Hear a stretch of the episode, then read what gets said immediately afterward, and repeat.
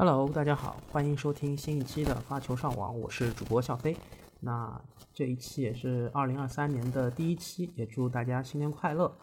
啊！首先先讲这个啊，二零二二年年底啊，十二月二十九号开始的联合杯。那么这个联合杯也是 ITF 和 WTA ATP 新办的这个赛事，然后是五局三胜啊，两场。男单两场，女单，然后第五场是一个双打。那双打的这个轮次是比较鸡肋。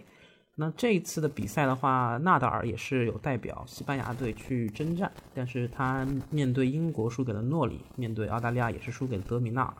这是他近七场比赛的第六场失利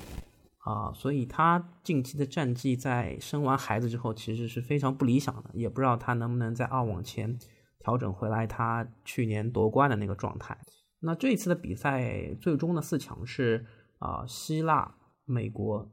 意大利还有波兰。那我是觉得这一次让我比较惊艳的是这个西西，因为西西之前他的表演赛状态还是非常不错的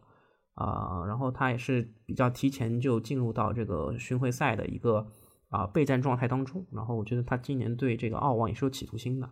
他无论是在小组赛面对保加利亚的这个迪米特洛夫，我看了这个一小段比赛，我觉得还是挺精彩的。然后他在这个八进四的时候打这个克罗地亚的丘里奇啊，这是一场非常戏剧化的比赛。其实啊，我觉得因为我只看了集锦啊，如果说大家有看这个整场比赛的话，我觉得会感受更激烈一些。然后嗯，他也是啊，这个非常跌宕起伏的赢下了这场胜利。然后之后的话，他面对意大利队。啊，这个面对贝雷蒂尼啊，也是非常不容易啊，拿下了这个比分啊。然后的话，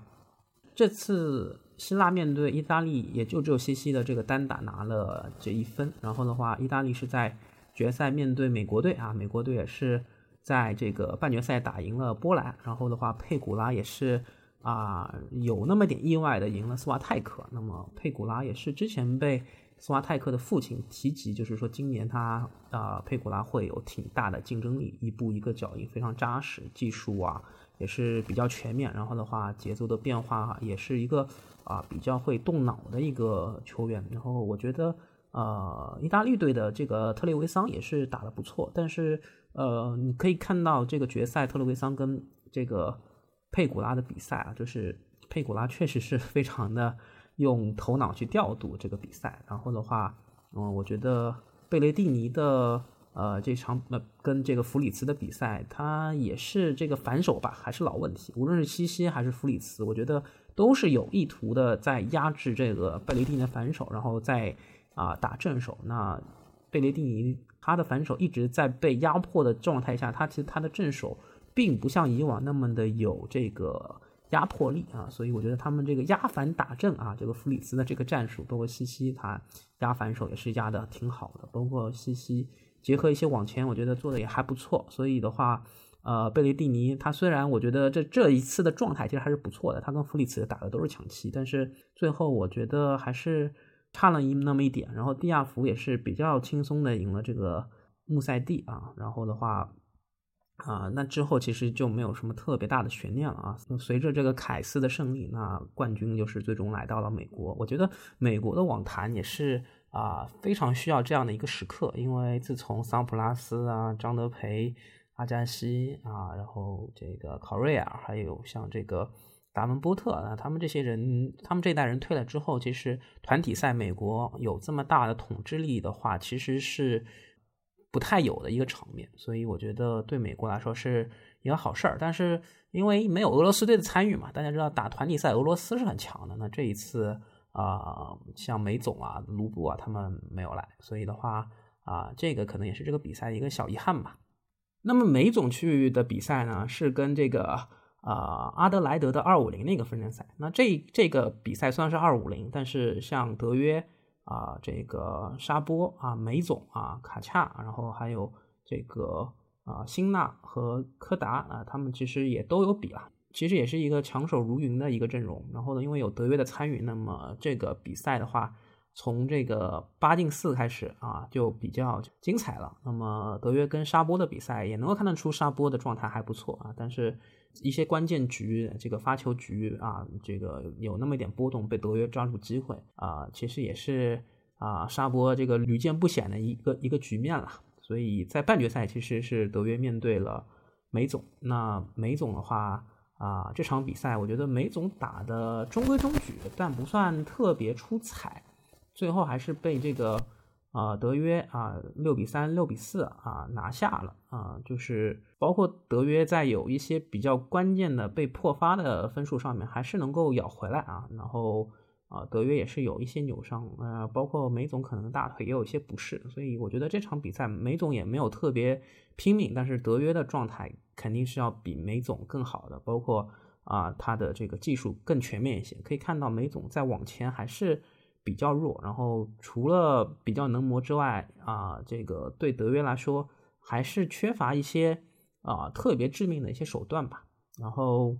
柯达这边的话，其实是呃最终德约的对手啊，决赛的对手。然后也是在八强八进四的时候是面对辛纳啊，在辛纳这个啊破发未果的情况下啊，第一盘破了辛纳，然后我觉得辛纳。这场比赛的心态就有点失衡了。然后半决赛的话，啊，是面对西冈良人，然后西冈良人也是第二盘伤退了啊。然后这场决赛本来我是觉得啊，应该是一个比较一颠倒呃一一边倒的比赛，但是柯达的发挥还是挺让我意外的。第一盘就是。啊，费劲这个奔波啊，本来是可以破，直接在德约的破发局，直接在德约的发球局破发的，但是打到抢七，但还是啊一个比较大的比分拿下了，十比八拿下了。但是后面两盘也是有这个赛点啊，没有把握住，被德约的一个高压球啊，这个其实是挺罕见的。这个高压其实当时看的还是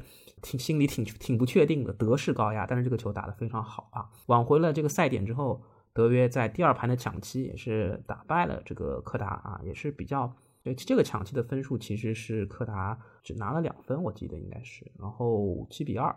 然后第三盘的话是一个六比四啊，然后就是在德约五比四柯达自己发球局的时候，我觉得呃柯达还是有一些紧张的，那么这个发球局被德约还是非常老练的拿下啊，当然柯达他现在也是一个二十三岁的年龄啊。柯达其实也是冠军之后了，他的父亲是之前澳网的冠军。然后的话，嗯，虽然他他这个冠军跟里奥斯还是有一些纠葛的，可能是因为嗑药什么的。但是柯达怎么说也是名门之后啊，然后又是澳网冠军的儿子啊，这这一次这个阿德莱的发挥还是挺不错的，也是挺期待这个二十三岁的年轻人在啊澳网上的一些表现。那那么就是阿德莱德的这个比赛。啊，其中其实还有一个比较意外的是，阿利亚西姆啊，他作为赛会的二号种子，第一轮就输给了波佩林啊。这个其实啊，不知道为什么阿利亚西姆这个状态可能还没有调整过来吧，从休假中调整过来啊。那么在阿德莱德 WTA 也是在进行比赛啊，然后我们中国的选手郑钦文也是首轮击败了这个康塔维特啊，然后在次轮是不敌阿扎伦卡啊，这个反手和一些比赛的节奏还是。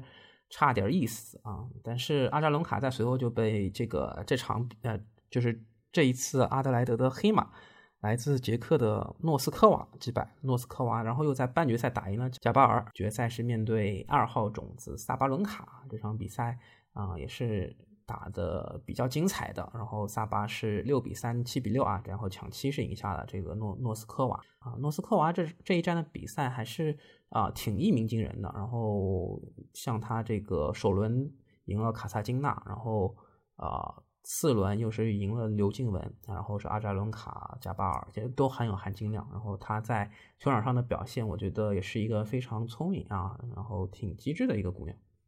但是这一战的话，萨巴我觉得他确实呃特别好的控制了自己的情绪，他的一些回球的落点啊，他的一些这个分点打的，我觉得都是非常棒的，然后执行战术也很坚决，所以我觉得这一战的冠军也是实至名归啊。然后贾巴尔他输掉了这个半决赛啊，但是有传一个消息，就是他刚刚跟大阪直美的这个新的经纪公司 Involve 签约了，那么。他就变成了继黑高斯后，这个大阪直美他的这个经纪公司签下的第二个球员啊。然后大阪直美又宣布他会退出这个澳网，当然也不意外，因为他这个赛前赛基本上都没有参与啊，所以我觉得贾巴尔还是挺想火的。今年的一月十三号啊，然后奈飞会上线这个一个关于网球的纪录片，叫《Brink Point》。贾贾巴尔和科耶高斯也是这个奈飞纪录片《Brink Point》的主要人物之一。然后我觉得这两位球员也是挺挺向往流量的，所以可以看他们在签约大阪直美之后的这个商业上的表现，包括在比赛中的表现会不会受到。一些曝光啊，这个媒媒体的采访啊，这种镁光灯下的一些会不会影响成绩吧？嗯，然后呢，在这个印度的普纳啊，有一个二五零的分站赛，那最后是荷兰的球员格里戈斯普啊赢了这个法国球员邦奇啊，呃，四比六、七比五、六比三啊，三盘拿下。那这个比赛呢，我其实没有看，然后这个。去比赛的咖位呢也比较小啊，基本上大腕都在这个联合杯和这个阿德莱德了，所以呃，如果大家关心的话，可以自己去看一些集锦啊。然后女单这边还有个二五零的小比赛是在奥克兰，那我们国家的朱琳啊，啊，这个王欣玉、王希雨都有参与。王欣玉、王希雨首轮都是输球了，王欣雨是输给了科啊肯宁，然后啊王王希雨是。啊，第一天五比三啊，暂暂时落后，然后因为下雨就宣布退赛了。然后朱琳是进入了第二轮，然后赢了大威之后，第二轮赢了大威之后是第三轮面对最终的冠军高夫啊，也是输的挺没有脾气的啊，三比六、二比六就输掉了。然后最后高夫是啊和马萨诺瓦啊在决赛面对两个六比一啊，比较轻松的啊一个油条的比分，然后。赢下了这个交锋啊，然后我觉得高夫确实在这个比赛当中，他确实是展现了自己非常具有统治力的这个啊球技。然后呢，上周有爆出一个比较大的这个新闻，是阿尔卡拉斯呢，他的右腿半膜肌啊又意外受伤，然后他宣布退出了今年的澳网。然后随后的话呢，啊，随着西西帕斯在联合杯的一个表现，他的排名应该会超越鲁德，成为二号种子。一号种子还是纳达尔，然后二号种子是西西，三号是鲁德，然后德约变成了四号种子。啊，然后的话是奥佩尔卡也是宣布了他退赛。那随着奥佩尔卡的退赛，张之臻就顺利的拿到了这个二零二三年这个澳网的正赛席位啊，至少能够入账。十万加的这个澳元奖金啊，那么，呃，现在的话就是商俊成肯定是要打资格赛的，然后不知道这个澳网亚太正赛的外卡能不能落在这个吴一丙身上啊？这个还是需要之后澳网这个赛事啊给一些新的声明